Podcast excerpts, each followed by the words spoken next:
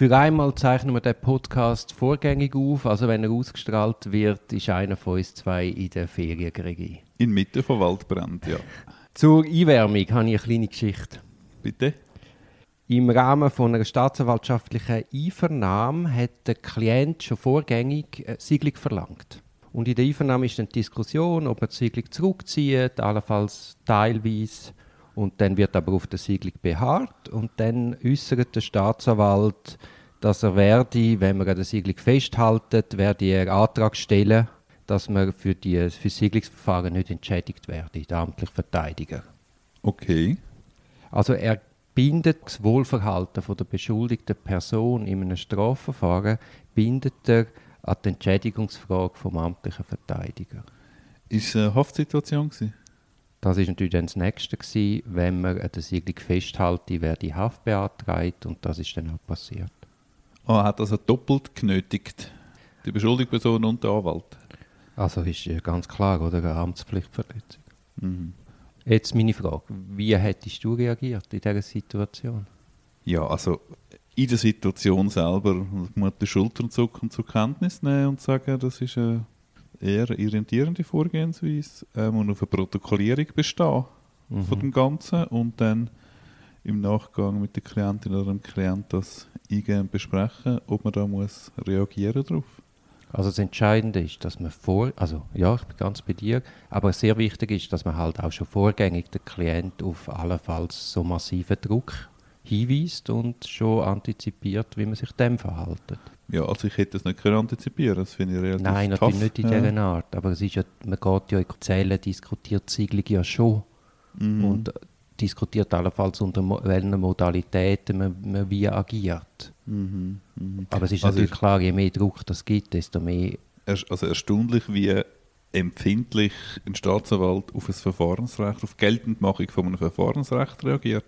Das zeigt ja auf einer Ebene auch, äh, wie, was für ein Dorn das der Verfahrensleitung im Auge ist, die Siedlungsmöglichkeit.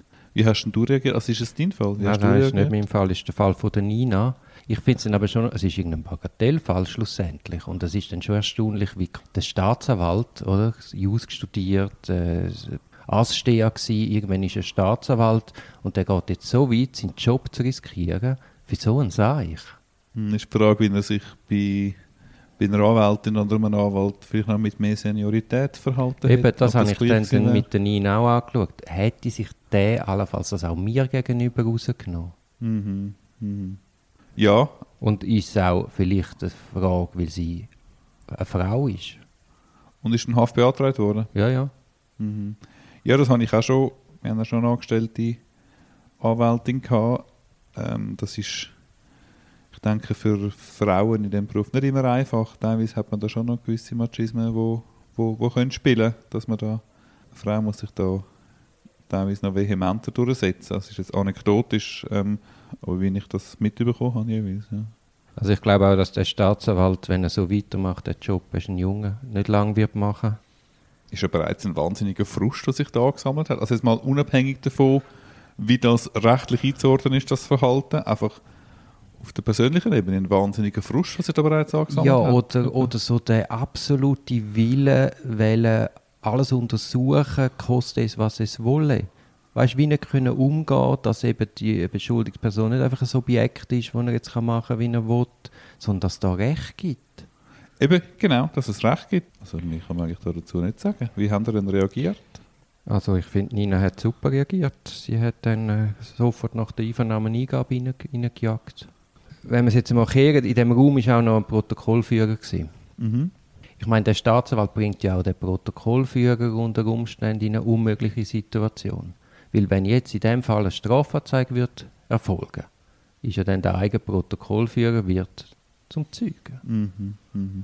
Gut, aber also, eigentlich gehört es ja zum kleinen Einmaleins von einer Ausbildung zur Staatsanwältin und zum Staatsanwalt. Das ist ja sicher zentral, hoffe ich, in der Ausbildung, dass man gerade eine Siegelungsfrage nie mit der Haftsituation verknüpft. Das ist ja ein Aufgleiten für äh, das zumindest ernsthaft unter dem Nötigungstat- Nötigungstatbestand zu prüfen. Also das ist ja, das ist ja wie eine Frist verpassen bei uns. Also das ist ja oder? Das gehört ja so zu den Top, Top 3, wo man nicht sollte machen, von der Dons, von der Staatsanwaltschaft. Ja, ja. ich weiß nicht, bist du, oder wir sind ja beide auch lange am Gericht gewesen, ist dann, mhm. hast du das auch schon erlebt, dass du quasi in einer, du bist quasi Protokollführer, verantwortlich für das Protokoll und dann läuft quasi da dein, dein Vorsitzender und läuft aus dem Ruder. Und wie soll man sich dann verhalten? Ja, also ich habe es schon erlebt bei Einsprachen gegen Strafbefehl, dass das eigentlich sozusagen wie vor Eröffnung von der Hauptverhandlung, sozusagen vor dem Protokoll, oder? Schon mal kurz äh, einfach die Möglichkeit oder außerhalb vom Protokoll die Möglichkeit gezeigt hat, also das Risiko vom Festhalten am Strafbefehl und was das könnte bedeuten von der Kostenfolge her. Hat das aber dort eigentlich unproblematisch gefunden, weil in der Sache ist es tatsächlich aussichtslos gewesen und das ist mehr noch ein bisschen, auch ein bisschen eine Fürsorgepflicht gewesen, weil es ist ein Laie gewesen. Beim Anwalt hat man das nicht gemacht, ein Laie gewesen, wo man einfach die Möglichkeit offen behalten, oder? Das könnte natürlich schon auch ähm, grenzwertig sein, immer dort, wo, wo es eine offene Ausgangslage ist, beziehungsweise ein Einzelrichter, eine Einzelrichterin allein hat ja ihre Erkenntnishorizont ist ja beschränkt. Man weiß ja nicht, wie es ein anderes Gericht wird anschauen. Das ist ja immer eine, eine unexakte Aussage. Mhm. In diesem Bereich habe ich es erlebt und sonst eigentlich Aber, ja. weniger, nein. nein. Wie das vielleicht mal ein Haftrichter oder Haftrichterin eher hässlich war über ein angeblich aussichtsloses Haftentlassungsgesuch und das haben wir zu spüren gegeben hat, aber nicht mit, mit Blick auf den Rückzug. Hast du das schon erlebt beim Gericht? Ja, dass das Gericht Kontenance verliert, das sieht man ja weniger. Also es fällt mir jetzt gerade, wenn ich lang würde nachdenken Im Mitte ist weniger Kontenance verlieren, mehr eindeutig demonstriert Desinteresse. Oder? Das ist ein bisschen, äh, sind Gefühlsregungen von der Richterin oder der Richter, dass man miteinander schwätzt während Plädoyer oder fast einschlaft oder äh, ganz kurz fragt und so. Das ist mir eigentlich die demonstrierte Desinteresse, die ich dort mitbekomme. Mhm, ja, ja. Ja, also. Ähm, sind wir schon voll im Thema? ja, gut, wir können gerade beim Thema bleiben. Jetzt nehmen wir an, unser Staatsanwalt, der da den massiven Druck aufgesetzt hat und eine Kostenfrage knüpft das Wohlverhalten, respektive Weißt du, es ist ja dann auch noch, dass man den Verteidiger bestrafen für das Verhalten des Beschuldigten. Ja, beziehungsweise ähm, denkt sich der Staatsanwalt vermutlich, ja, der hat eine Verteidiger am Beschuldigten wieder einen Floh ins Ohr gesetzt. Oder? Und eigentlich ist der Verteidiger oder so, der Beschuldigte wird doch das nie wählen, etc. Ja, also ja, es ist wie eine so, so eine Breitseite. Einerseits gegen den Beschuldigten mit der Haftsituation und der, und der, und der Anwalt versucht man zu disziplinieren über äh, die Entschädigung. Ja. Eben, jetzt gehen wir mal davon aus, der Staatsanwalt, weil er ja natürlich so überbeflissen ist, will jetzt auch noch im, im Ferienhaus vom Klient, sagen wir, wo ist das? Im Solothurnischen hat er ein wunderschönes Ferienhaus. Jetzt will er auch typische Feriengegend. Jetzt will er auch dort noch, ja wieso, das ist der Rheinfall. Also er will beim Rheinfall auch noch eine Hausdurchsuchung durchführen. Ja. Schale mit Blick auf den Rheinfall. Könnte er, Schale, könnte er in diesem Schale eine Hausdurchsuchung durchführen. Dann wären wir nämlich im Thema von der nationalen Rechtshilfe. Genau. Allein kann er nicht. Kann er einfach dorthin fahren mit den Zürcher Kantonspolizisten. Sondern er muss in der Regel via die, die Oberstaatsanwaltschaft oder was immer in dem Kanton ist, via die vorgesetzte Strafverfolgungsbehörde muss er dort um Rechtshilfe ersuchen. Das ist in der Regel recht unkompliziert, dann ist oft eine Formsache und muss dann aber er dürfte glaube schon selber mitkommen, oder? Und auch die Zürcher Kantonspolizei schon mit der Sache befasst sind. Aber es muss glaube einfach sozusagen unter der Aufsicht auch von einer kantonalen also von der Solothurnischen Strafverfolgungsbehörde gemacht hat? Oder können sie es ganz allein machen dann? Muss schon irgendjemand pro forma dabei sein? Oder, oder? oder die Solothurner machen es einfach allein. Oder machen es allein, ja. Gut, bei größeren Fällen ist es schon so, dass du einen Spezialist brauchst von dem Fall, äh, von dem Kanton, wo der Fall schon lange vorermittelt worden ist. Mhm. Die wissen dann genau, nach was suchen müssen. Also auf jeden Fall ist es so, man ist verpflichtet, die Kantone untereinander zur nationalen Rechtshilfe. Genau, ja. Und die ist unentgeltlich. Mhm. Jetzt sagen wir noch, mein, der Klient ist auch noch, hat irgendwelche Cash-Verfahren am Laufen. Mhm. Oder hat ehemalige Cash-Banken. Was hast du für Klienten? Nein, das ist hypothetisch. Ja, oder? Also da wird dann auch die Rechtshilfe spielen, dass man von anderen Behörden kann die Akten beiziehen mhm. Es ist schon so, oder? Es gibt ja teilweise schon, wenn jemand den Wohnort hat in einem anderen Kanton, dass man dann bei polizeilichen Befragungen dann das der entsprechenden Kantonspolizei gibt und die befragt dann die Person dort, oder? Also das kommt immer wieder mal vor. Ich habe einfach schon das Gefühl gehabt, zu beobachten, beobachtet zu haben, dass die Polizistin oder der Polizist bei sozusagen fremden Verfahren nicht außerordentlich motiviert ist. Die kommen ja teilweise Fragekataloge über von den anderen und können sich nicht wirklich in die Sache einlesen, fragen das einfach ab und natürlich ein Abfragen ohne selber Fallkenntnis zu haben, äh, da können wir auch nie nachfragen. Oder? Und dann äh, lässt man es einfach bei diesen Antworten bleiben und man kann gar gar nicht abschätzen, in welchem Kontext die Antworten sind, wie gut, wie schlecht die sind. Und jetzt aus beschuldigter Sicht muss es nicht zwingend nicht immer das Schlechteste sein, ähm, wenn eine Auskunftsperson in einem anderen Kanton einfach nur abgefragt wird. Aber im anderen Fall kann es natürlich auch schlecht sein, weil in gewissen Punkten hätte man eben genau nachfragen Du Gregi, schau mal den Artikel 52, das beantwortet gerade die Frage, die du vorher aufgeworfen mhm. hast. Ja, also die Staatsanwaltschaften über die Rettungsstrafbehörden und Gericht, und zwar von, von den Kantonen und von der Bund, die können direkt in anderen Kantonen Verfahrenshandlungen anordnen und durchführen. Mhm, da sieht man, wie fit ich während der Sommertage bin. Ähm, aber danke. Aber es gibt schon den Vorbehalt betreffend der Zwangsmaßnahmen, glaube ich. Also man muss vorgängig oder nachträglich benachrichtigen. Und wenn man die Unterstützung von der Polizei will, dann muss man ein Gesuch stellen an die Staatsanwaltschaft vom, vom Kanton, wo man, wo man es durchführen will. Okay, okay. Ja. Und dann tut die Staatsanwaltschaft vom Kanton, also in unserem Fall vom Kanton Solothurn, würde dann der örtlichen Polizei die Aufträge erteilen. Mhm. Also unser Zürcher Staatsanwalt kann nicht direkt der Solothurner Polizei die Aufträge erteilen. Ja gut, das macht ja Sinn. Also wir haben relativ kleine Verhältnisse in der Schweiz, da kann man nicht zu fest auf da.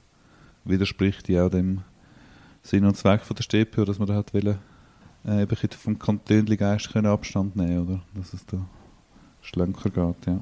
Gut, Tolkien im Reinheft, aber machen wir weiter. Ja, nein, wir machen den Podcast ja auch durchaus zum etwas lernen. Ja. Nein, ich finde das super, dass man die StPO wieder mal liest. Dann haben wir noch die internationale Rechtshilfe. Also das ist dann mit anderen Staaten im Bereich vom Strafrecht. Mhm. Da ist die Rechtsquelle aber nicht unsere StPO, sondern das IRSG.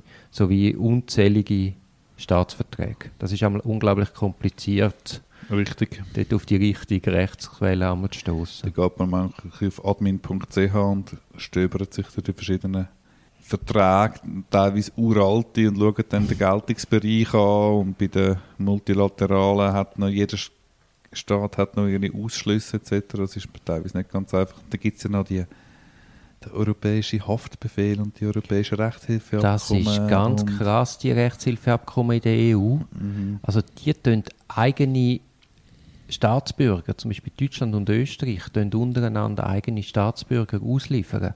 Mhm. Also wenn du, als Öst, wenn du als Österreicher in Österreich bist und die Deutschen haben einen Haftbefehl ausgestellt, dann tun die Österreicher ihre eigenen Staatsbürger mhm. an Deutschland ausliefern. Mhm. Und es gibt praktisch keine Prüfung mehr. Wenn es ein Haftbefehl ist, geht man eigentlich per se davon aus, dass alles äh, seine Richtigkeit hat. Und da sind die Schwellen bei uns schon ein bisschen höher zumindest. Ich habe es mal andersrum ja. erlebt, ähm, bei der Bundesanwaltschaft in einer Rechtshilfebefragung von einer Klientin von mir.